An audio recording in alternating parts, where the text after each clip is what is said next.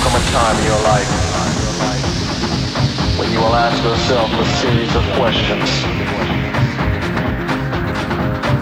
Am I happy with who I am? Am I happy with the people around me? Am I happy with the way my life is going? Am I happy with the way my life is going?